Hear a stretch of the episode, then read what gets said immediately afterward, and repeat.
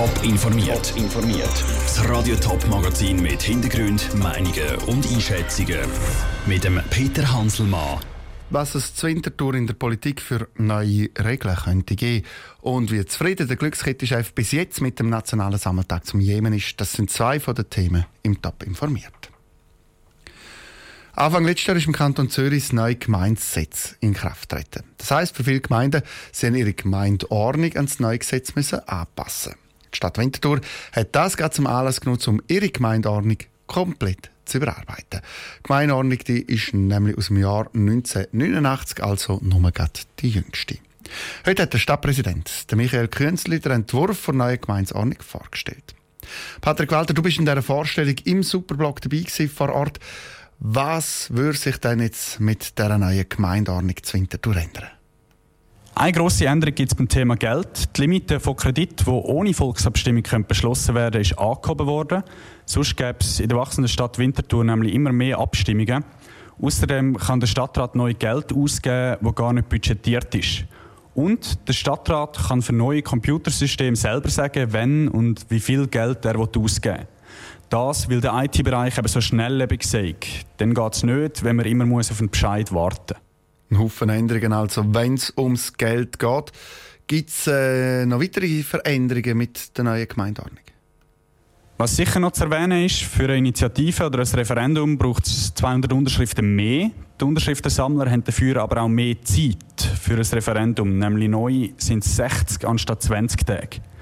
Es gibt neu auch einen Jugendvorstoß. 30 Jugendliche können zusammen im Stadtrat einen Vorschlag machen. Und die Sprache ist in der ganzen Gemeindeordnung angepasst worden.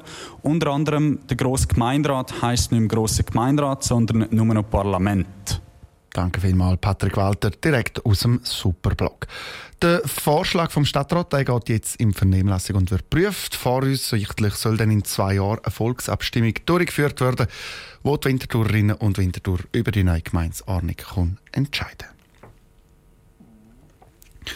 Seit vier Jahren kämpfen im Jemen Regierungstruppen gegen Houthi-Rebellen. Seit vier Jahren ist die Bevölkerung vom Jemen an einem heftigen Bürgerkrieg ausgesetzt. Die UNO redet, wenn sie von dem Bürgerkrieg im Jemen redet, von einer der grössten humanitären Katastrophen. Es fehlt der Bevölkerung an allem. An Essen, an Medikamenten, an Arbeit und an einer Zukunft. Zum Helfen sammelt heute Glückskette Geld am Nationalen Sammeltag. Bis jetzt sind es 665.825 Franken, zum ganz genau sein, die zusammengekommen sind.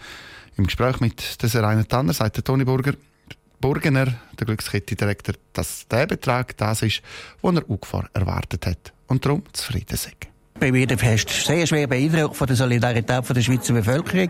Ich höre es hier in der Spendenzentrale. Äh, es kommen extrem viele Telefonate rein. Wir sehen es auch auf unserem Website. Da wird recht stark rumgeklickt und Spenden gemacht. Also von dem her gesehen ist die Mobilisierung ganz klar da. Ich glaube, die Leute haben von Jemen jetzt während vier Jahren gehört. Sie wissen, wie schlimm es ist. Und wir können wieder stolz sein auf die Solidarität von der Schweizer Bevölkerung. Was haben Sie so mitbekommen von den Telefonen, die reinkommen? Haben Sie ein, zwei Geschichten, die Ihnen aufgefallen sind? Oder was erzählen auch die freiwilligen Helfer, die da rundherum sind, oder die prominenten Helfer. Gibt es etwas, was Ihnen geblieben ist jetzt heute Morgen? Es ist sehr, sehr gut, es ist spannend zuzuhören, wie die Leute mit, den, mit den Spendern äh, sich austauschen. Oder? Und da geht es natürlich in erster Linie um Spenden, um die Situation in Jemen, aber da gibt es auch andere Geschichten, die erzählt werden, was sie gerade am Tun sind. Der eine ist beim Skifahrer gesehen, der andere ist beim Gärtner und der dritte hat schon seinen Weinstock am, am Schneiden gesehen. Also solche Sachen hört man dann auch, oder? Also es ist ein ganz schöner Austausch zwischen den Spender und den Freiwilligen hier in der Zentrale. Und das macht eben so einen Sammeltag auch aus, oder? Dass eben die Freiwilligen sich mit diesen Spendern austauschen können und ein konkreter Kontakt entsteht. Und das Geld von diesen Spendern, die jetzt anrufen, das sind zum Teil kleinere Beträge, aber es sind, man hört auch immer wieder von grossen Beträgen. Wo wird das genau eingesetzt? Wo kommt das an? Also wir haben drei, vier Partnerorganisationen, die die Glückskette finanziell wieder unterstützen.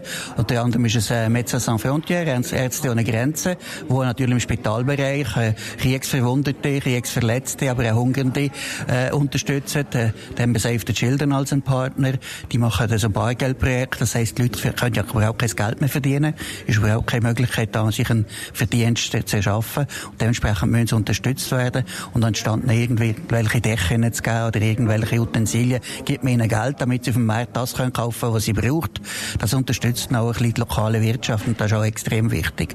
Der Toni Burgener, der Direktor der Glückskette, im Gespräch mit der Serena Tanner. Alle Informationen zum Nationalen Sammeltag und wie und wo das man spenden kann, die gibt es auch auf toponline.ch. Seit Jahrzehnten ist klar, irgendwohin muss der radioaktive Abfall, wo aus unseren Atomkraftwerken kommt. Wohin, das ist aber nicht so klar. Im Moment hat der Bund die Auswahl mal noch auf drei Standorte für ein Endlager eingeschränkt. Ein Standort ist nördlich Läger im Kanton Zürich.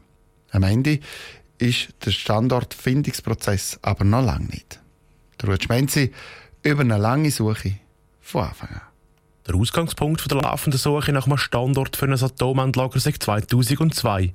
So sieht Monika Stauffer vom Bundesamt für Energie.